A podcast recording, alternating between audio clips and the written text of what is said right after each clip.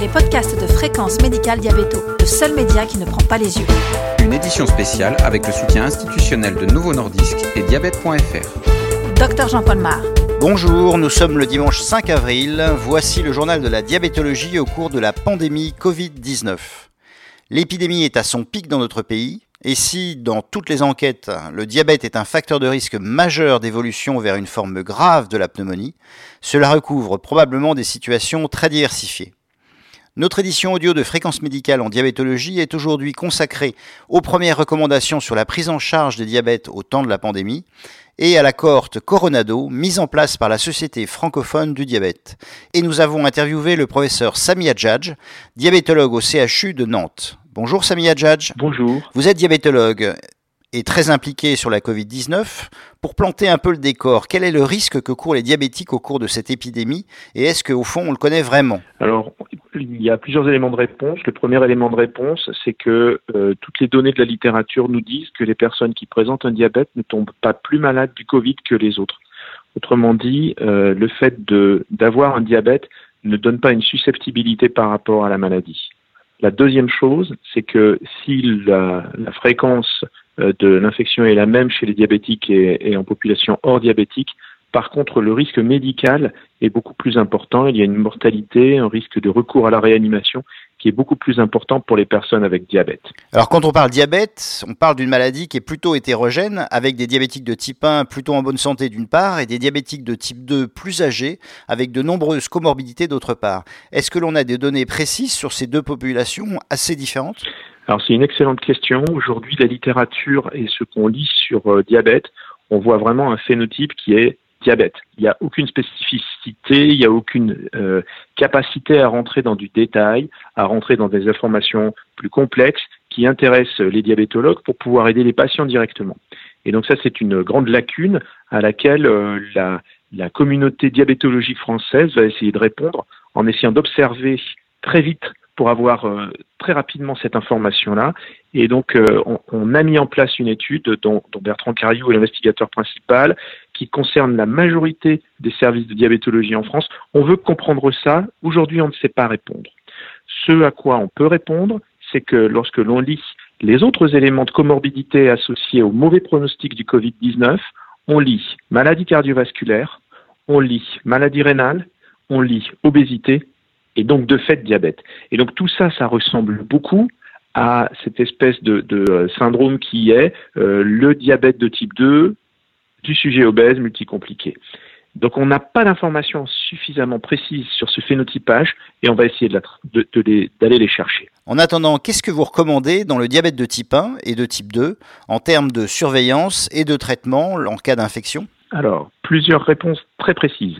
Premièrement, les patients présentant un diabète de type 2 ont une euh, ALD 30 en cours et ils peuvent aller d'eux-mêmes directement sur le site amélie.fr pour obtenir un arrêt de travail sans avoir à passer chez leur médecin. Premier point. Deuxième point, cette euh, recommandation est valable tout pareillement pour les personnes présentant un diabète de type 1. Troisièmement, ce point-là n'est pas valable, qu'il se soit pour le diabète de type 1 ou pour le diabète de type 2, pour les personnes qui travaillent en tant que personnel soignant. Et donc ces personnes-là sont amenées à s'arrêter en cas de maladie. Deuxième élément, les personnes qui présentent un diabète ne doivent pas aller en consultation, ils ne doivent pas sortir, il faut absolument respecter les gestes barrières, il faut absolument respecter le confinement. La meilleure façon de euh, ne pas être malade du Covid-19, c'est de ne pas l'attraper. Et donc il faut absolument limiter les risques de situation euh, où une infection pourrait se produire. Et puis troisièmement, qu'est-ce qu'on fait en pratique? Eh bien en pratique, euh, en, cas de, de problème de santé, en cas de suspicion de Covid, on surveille sa fièvre de façon très régulière, deux fois par jour, et l'on utilise exactement les recommandations qui sont valables pour tout le monde, c'est-à-dire avis médical, voire avis médical rapide ou très rapide, en cas de euh, d'essoufflement anormal ou de douleur dans la poitrine. Ça, c'est le point clé. De façon plus particulière euh, pour les personnes diabétiques, il y a un risque, notamment pour les personnes traitées par insuline, comme euh, c'est le cas avec d'autres virus, de décompensation acidocétosique. Et donc, quand on a un diabète de type 1, quand on voit euh, les taux de sucre monter, il ne faut pas hésiter à rechercher l'acétone. il ne faut pas se dire oh, je suis pas très bien, je dois avoir une gastroentérite. La gastroentérite chez le diabétique de type 1, c'est souvent le mode d'entrée larvé, caché d'une acidocétose. Et donc il faut penser acidocétose dans ces périodes où tout n'est pas lié au Covid-19, où il peut y avoir des, euh, des éléments syndromiques qui associent euh, le Covid-19 et puis l'acidocétose. Si on a une acidocytose, il faut aller à l'hôpital. Comment faire à une époque où les secours sont plutôt désorganisés? Alors la première chose, c'est que tous les services de diabétologie en France sont très bien organisés pour répondre à l'acidocétose, pour une raison simple, c'est que beaucoup voire la, majorité, sont des, sont des centres instaurateurs de pompes à insuline. Et pour être centre instaurateur de pompes à insuline, il faut avoir une permanence de soins, il faut avoir une capacité de répondre 24 heures sur 24 et 7 jours sur 7 à un patient qui appelle dans une situation particulière. Et la situation particulière que l'on redoute avec la pompe à insuline, c'est l'acidocétose. Ce qui veut dire, c'est QFD, la diabétologie française hospitalière est parfaitement prête à répondre à la question des acidocétoses. Donc, qu'est-ce qu'on doit faire quand on est un patient ou qu'est-ce qu'on doit faire quand on est un médecin en situation difficile? Eh bien, on appelle l'hôpital et l'hôpital, il a ce qu'il faut pour pouvoir aider le patient, pour pouvoir le diriger, pour pouvoir l'accompagner, pour éviter le recours à l'hospitalisation. Ça, c'est le premier point. Deuxième point, il y a effectivement des situations qui auront été euh, plus graves, plus délicates à gérer ou qui ne se seront pas amendées par les conseils téléphoniques et auquel cas on organisera pour tout sujet qui n'a pas euh, qui, aucune situation de, de risque de Covid, on organisera une entrée directe. Lorsqu'on a une idée qu'il peut y avoir une interférence entre la présence d'une acidocétose et le Covid, on organisera en général le passage par les urgences pour pouvoir savoir si on, si on oriente le patient vers des unités Covid ou vers des unités de soins non Covid. Et de fait, on arrêtera le passage par la réanimation, qui a autre chose à faire en ce moment.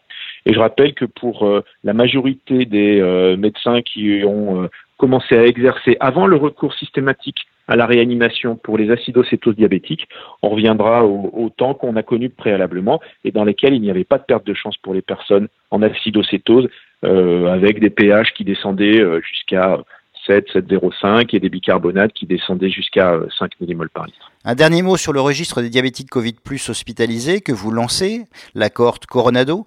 Comment les diabétologues peuvent-ils y inclure des malades?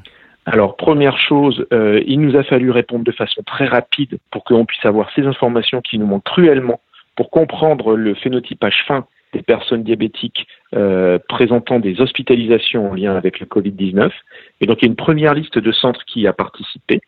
Deuxièmement, tous les centres peuvent être informés en allant simplement sur le site de la SFD. Un courrier datant de mardi dernier indique la mise en place de l'étude Coronado. Et puis troisièmement, le premier effort a identifié un certain nombre de centres, mais tous les centres qui n'ont pas été euh, retenus à ce moment-là pour le dépôt auprès de l'ACNIL de euh, la demande et de la mise en place de l'étude seront forcément euh, incités à participer et vont forcément avoir un rôle on est dans une crise d'une dimension absolument euh, inconnue pour l'instant et euh, tout le monde jouera le jeu et tout le monde le joue déjà avec un engouement et une participation tout à fait remarquable de tous les centres de diabétologie. Merci Sami Hadjadj. Merci. Cette édition audio de Fréquence médicale en diabétologie entièrement réalisée dans les conditions du confinement est terminée. Vous retrouverez toutes les informations de la Covid-19 sur le site de Fréquence médicale. On se retrouve la semaine prochaine. En attendant, portez-vous bien.